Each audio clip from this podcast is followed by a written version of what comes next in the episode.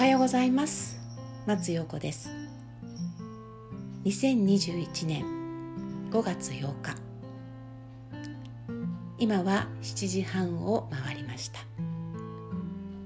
先ほどの松陽子タイム6時40分からの松陽子タイムでほどほどにするということをお伝えしました。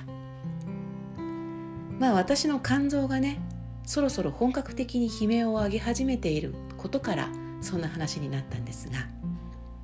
肝臓というのは沈黙の臓器です。ちょっとやそっとじゃへこたれません。頑張りすぎちゃう臓器とも言われていますね。例えば胃はちょっと荒れちゃったりすると痛みとして訴えてきます。ご飯が入ると戻すということもあるかもしれません。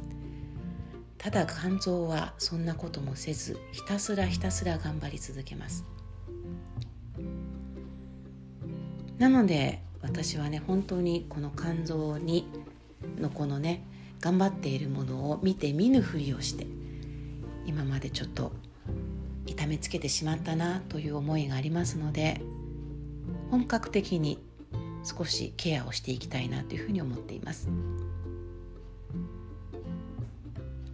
さあ頑張ってしまう。どうしてもああ頑張ってしまうとね今日も全力投球しちゃったな。全力投球がいけないわけではないと思います。全力投球をしなければいけない時例えば受験でしたりとか例えば試験でしたりとかなんかこれから自分がこれもう一つステージアップしようという時には私は全力投球はします。ただ常々毎日のように全力投球をし続けると体は参ってしまいます。心もくたくたになってしまいますね。なのでついつい頑張りすぎちゃったなと言った時にはやっぱり全力で寝るということが大事なのではないかなというふうに思います。子供たちが小さい時に子供たちが寝てからあこれもやらなきゃああれもやらなきゃというふうにかなり私は夜遅くまで起きて次の朝の準備でしたりとか子供たちのこと夫のこともしそれから自分のことをやっていたことを思い出します。ただそれは本当に辛いですからね。それができていたのは若かったということもあると思うただ今の年齢でそれをしろというふうに言っても多分できない。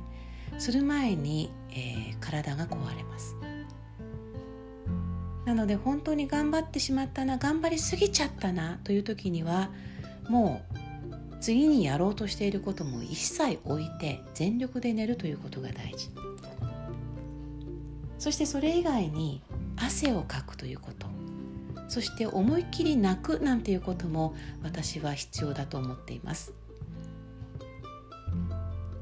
今私の中で最もヒットしているツールがやはり瞑想です。瞑想することでその頑張りすぎている自分を見直すことができたりします。そしてどうしてもママたちにありがちなのが一人でついつい頑張ってしまう。